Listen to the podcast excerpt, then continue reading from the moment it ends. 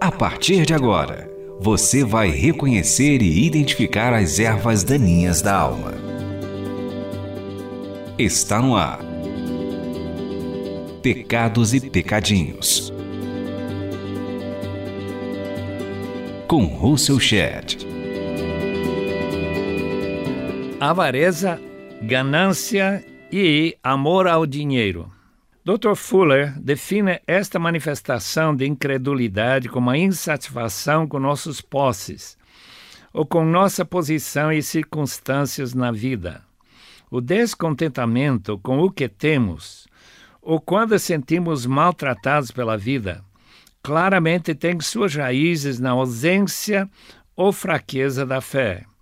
Porque vocês podem estar certos disto diz a palavra em Efésios: nenhum imoral ou impuro ou ganancioso que é a idolatria tem herança no reino de Cristo e de Deus.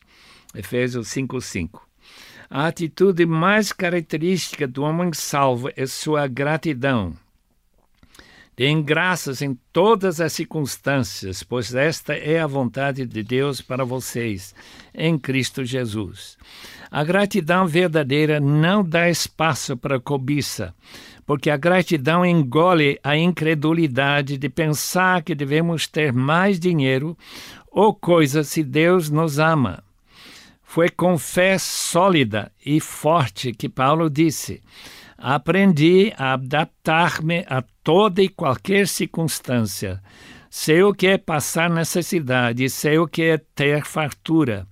Aprendi o segredo de viver contente em toda e qualquer situação. Seja bem alimentado, seja com fome, tendo muito ou passando necessidade, tudo posso naquele que me fortalece. Filipenses 4, 12 e 13.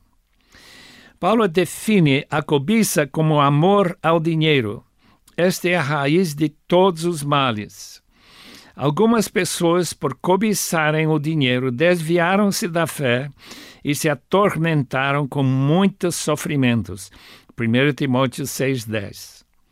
As pessoas que merecem o rótulo de avarentos desacreditam que Deus quer ou pode dar-lhes tudo o que precisam. Como crianças imaturas reclamam do pai que não lhes dá tudo que desejam com insensatos pedidos, acha que seu pai é mal criado por não atender a todos os sonhos e desejos dos seus corações. Cobiça, diz Paulo, é idolatria. Evidentemente, o apóstolo queria destacar a destronização de Deus na vida e a entronização do dinheiro e posses em seu lugar. A verdadeira fé fomenta uma visão muito diferente de Deus. O contentamento de Paulo se resumia em sua declaração: O meu Deus suprirá todas as necessidades de vocês, de acordo com as suas gloriosas riquezas em Cristo Jesus. Filipenses 4:19. Esse é o programa Pecados e Pecadinhos para limpar a terra do coração. Cobiça ou ganância trata de buscar mais do que o suprimento das necessidades que Deus promete dar. Pode existir dependência nas promessas de Cristo. Por isso lhes digo: peçam e lhes será dado. Busquem e encontrarão. Batem e a porta lhes será aberta. Lucas 11, 9. Tiago refere à avareza. Vocês cobiçam coisas e não as têm, matam e invejam, mas não conseguem obter o que desejam. Não têm porque não pedem. Quando pedem, não recebem, pois pedem por motivos errados, para gastarem seus prazeres. Tiago 4, 2 a 3. Tiago não hesita em mostrar a pecaminosidade de cobiçar o que não precisamos e desacreditar na bondade do Pai que sabe o que precisamos antes de nós o pedirmos. Neste mundo ocidental, em que o consumismo é alimentado constantemente pela propaganda da mídia, a tentação para sermos avarentos O ganancioso nos ameaça sem trégua.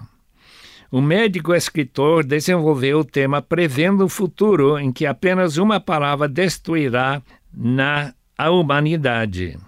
Médico escritor desenvolveu o tema prevendo um futuro em que apenas uma palavra destruirá a humanidade. Essa palavra se escreve com apenas quatro letras: M-A-I-S. Ela fala da avareza do consumismo dos habitantes da terra, que não estão satisfeitos com o que têm. Querem um aumento do salário que daria para comprar um carro ou um veículo melhor. Querem um apartamento maior, roupas mais atraentes, melhor comida, mais dinheiro para festas e entretenimento. Enfim, a população do mundo, que ultrapassa 7 bilhões de habitantes, quer mais do bolo dos produtos retirados da terra. Almejam ter o que a classe mais alta já possui, ignorando o fato de que não é possível consumir com o primeiro mundo como o primeiro mundo. Almejam ter o que a classe mais alta já possui, ignorando o fato que não é possível consumir com o primeiro mundo sem ultrapassar os limites. Afinal de contas, o mundo que tem o mesmo tamanho que tinha quando Adão e Eva foram os únicos habitantes na Terra, não aguentará o peso do consumo que os seres humanos querem possuir. A população do mundo que dobrou durante a minha vida continua crescendo a Bíblia prediz um período da história em que Jesus abrirá o terceiro selo do cavalo preto. A Bíblia prediz um período na história em que Jesus abrirá o terceiro selo do cavalo preto, que representa a falta dos produtos essenciais para manter a vida. Isso criará fome generalizada. Mesmo tendo produtos de luxo como azeite e vinho, Apocalipse 6, 5 e 6. Quanto tempo passará antes dessa calamidade assolar a terra? Somente a fé seria bíblica no Deus soberano e capaz de evitar a tentação da avareza e evitar essa ganância para viver de maneira simples como o apóstolo Paulo vivia. Disse ele: Aprendi o segredo de viver contente em toda e qualquer situação, seja bem alimentado, seja com fome, tendo muito ou passando necessidade. Tudo posso naquele que me fortalece. Identifique aqui os seus pecados e pecadinhos. De fato, a piedade com contentamento é grande fonte de lucro escreve o apóstolo Paulo para seu filho na fé, Timóteo. Pois nada trouxemos para este mundo e dele nada podemos levar. Por isso, tendo o que comer e com que vestir-nos, estejamos com isso satisfeitos. Os que querem ficar ricos caem em tentação, em armadilhas e em muitos desejos descontrolados e nocivos que levam os homens a mergulhar na ruína e na destruição, pois o amor ao dinheiro é a raiz de todos os males. Algumas pessoas, por cobiçaram o dinheiro, desviaram-se da fé e se atormentaram com muitos sofrimentos. Jesus também levantou a questão da avareza ou ganância como um dos empecilhos de produzir o fruto naquela parábola dos quatro solos.